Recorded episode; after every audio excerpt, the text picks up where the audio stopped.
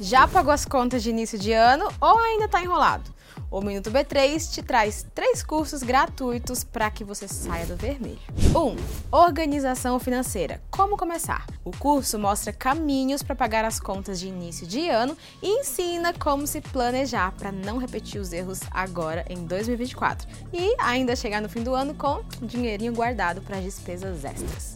2. Ano novo, contas em dia. IPVA, IPTU, será que é melhor pagar à vista ou parcelado? E o crédito bancário pode ser uma boa saída? O curso também traz dicas sobre gastos, hábitos e reservas. Como cortar algumas despesas e o que fazer depois que as contas já estão organizadas. 3. Promessas de início de ano.